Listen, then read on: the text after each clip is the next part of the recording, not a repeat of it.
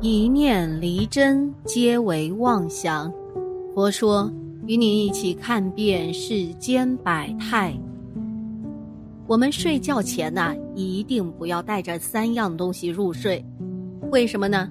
我们先看一下下面的故事。这个故事啊，出自清代宋永岳笔记小说《志异续编》，翻译时稍有改动。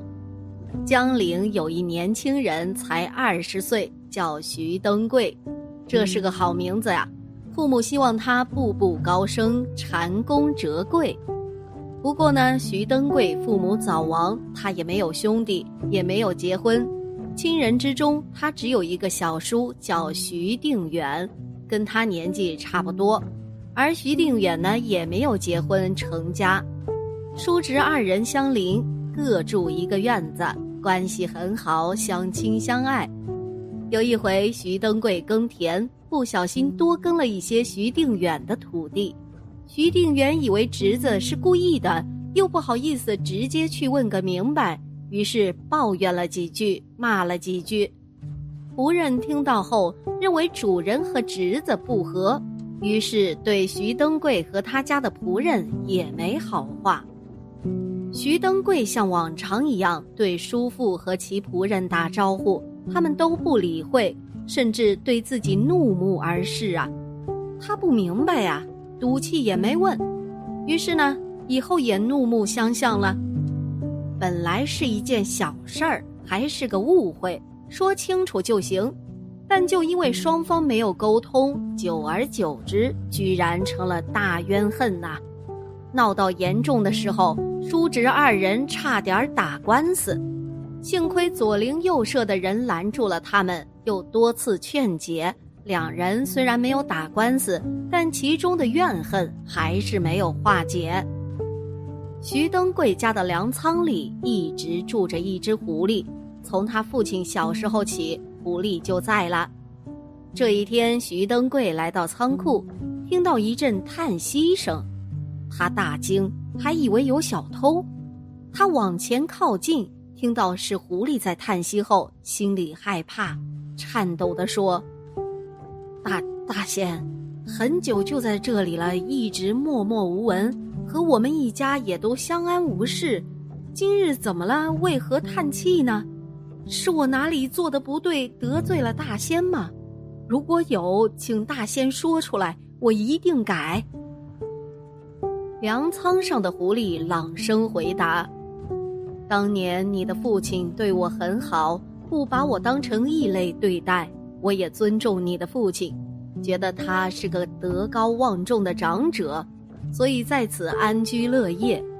没成想，你父亲才去世不久，你和叔叔就不和睦了，差点同室操戈。你父亲活着的话，岂不是很伤心啊？我是个异类，没法帮助你。所以忍不住伤心叹气，我并不是要打扰你或者吓唬你，所以你也不要怪罪于我呀。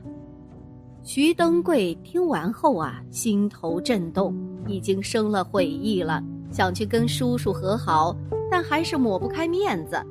回到屋里，徐登贵还在想着狐狸的话，突然仆人告诉他，徐定远来了。徐登贵心里纳闷儿啊，叔叔之前发了毒誓，说除非自己死了，否则不会和自己见面。怎么现在突然来了呢？他正在疑虑呢，叔叔啊已经到了，他也没坐下，直接对徐登贵说：“侄子呀，我和你之所以不和睦，是因为仆人挑拨离间，之前说的那些事、那些话，都是子虚乌有。”我也知道，侄子说的那些不好听的话都是假的，肯定都是仆人添油加醋乱说的。从今往后，我和侄子尽释前嫌，再也不心生仇怨了。再说了，什么你的田我的田呐，都是祖上留给我们的，何必分彼此呢？以后那些田地，侄子你呀随便处理，你就是要去，我也给你。祖上到我这一代，只有我和你父亲。你父亲去世早，我们也没有成家立业，彼此是对方唯一的亲人，应该互相信任，帮助还来不及，怎么能互相怨恨呢？我以前做的不对呀，太不应该了。徐定远说完后，忍不住泪如雨下，徐登贵呢也跟着哭了。他一边哭一边给叔叔道歉，还跪下来给叔叔磕头。过了一会儿，徐定远离开了。徐登贵觉得自己是晚辈，两家仇怨也是因为自己耕地造成的，理应去跟叔叔道歉。于是他到叔叔家敲了敲门，说：“侄儿给叔叔道歉来了。”徐定远生病了，卧床不起。听到侄子来了，心中疑惑，他恨我入骨，怎么突然来我家？莫非他突然后悔了？于是勉强起来，坐在堂上。徐登贵跪在堂下，含泪道歉：“侄子忤逆叔父，罪该万死。我已经后悔了，希望叔叔原谅我的罪过，以后两家呀，重新和好吧。”徐定远和他毕竟是亲人呐，一听侄子这么说，连忙扶起徐登贵说：“你我骨肉一家，何必有怨恨呢？幸好你肯来，我也不生气了。以后啊，咱们和好如初吧。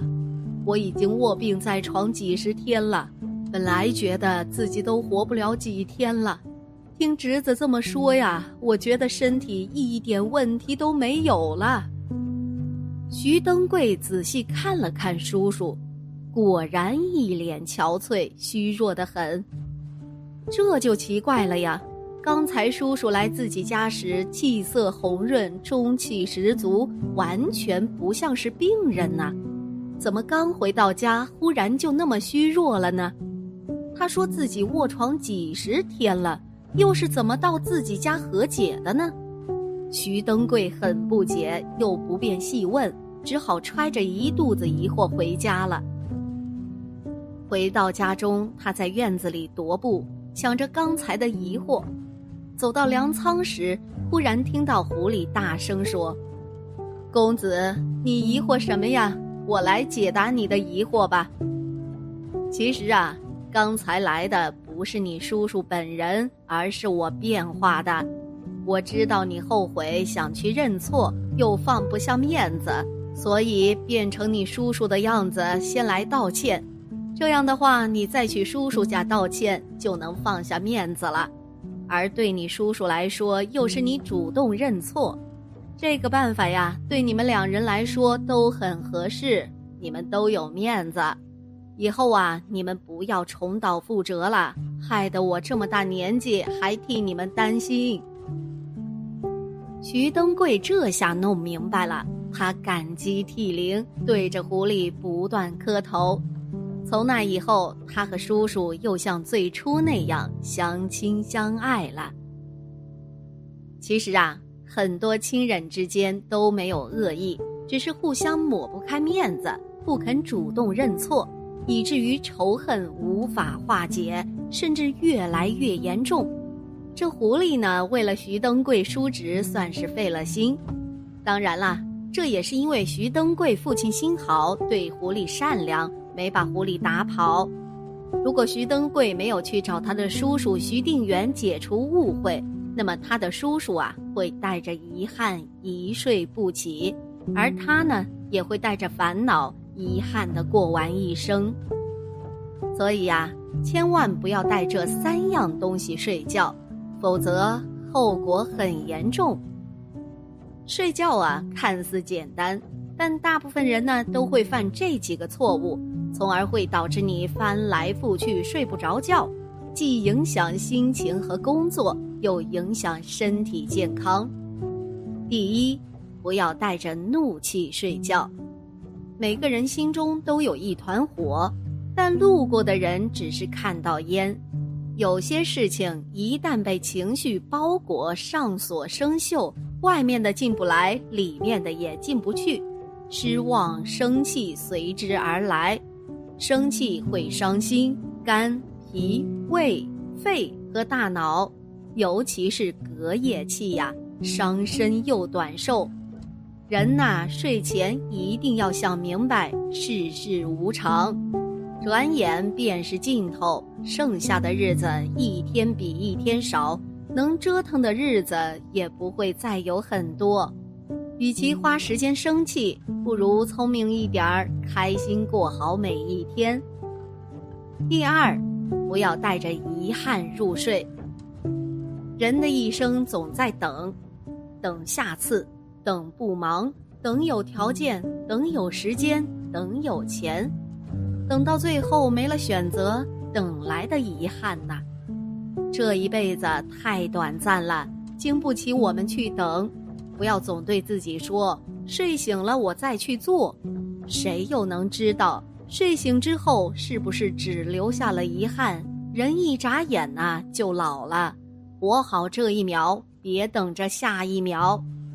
有遗憾呢是正常的，没有遗憾的人生是糊涂的人生，没有遗憾就无所谓人生的欢乐，没有遗憾也就感觉不到人生的幸福。人的欲望越大，遗憾就越多；人的欲望越小，遗憾就越小。第三，不要带着烦恼入睡，所有的烦恼都是因为你放不下。睡前原谅一切，醒来便是重生。有喜有悲才是人生，有苦有甜才是生活。无论是繁华还是悲凉，看过的风景就不要太过留恋。毕竟啊，你不前行，生活还要前行呢。好好珍惜身边的缘分，不管谁遇见了你，还是你遇见了谁。一切早已命中注定，要懂得珍惜，要学会知足啊！佛说一切皆非莫名，一切皆是注定。好了，今天的节目呢就到这里了，希望此次相遇能给大家带来收获。如果你也喜欢本期内容，希望大家能给我点个赞，或者留言、分享、订阅。感谢您的观看。咱们下期节目不见不散。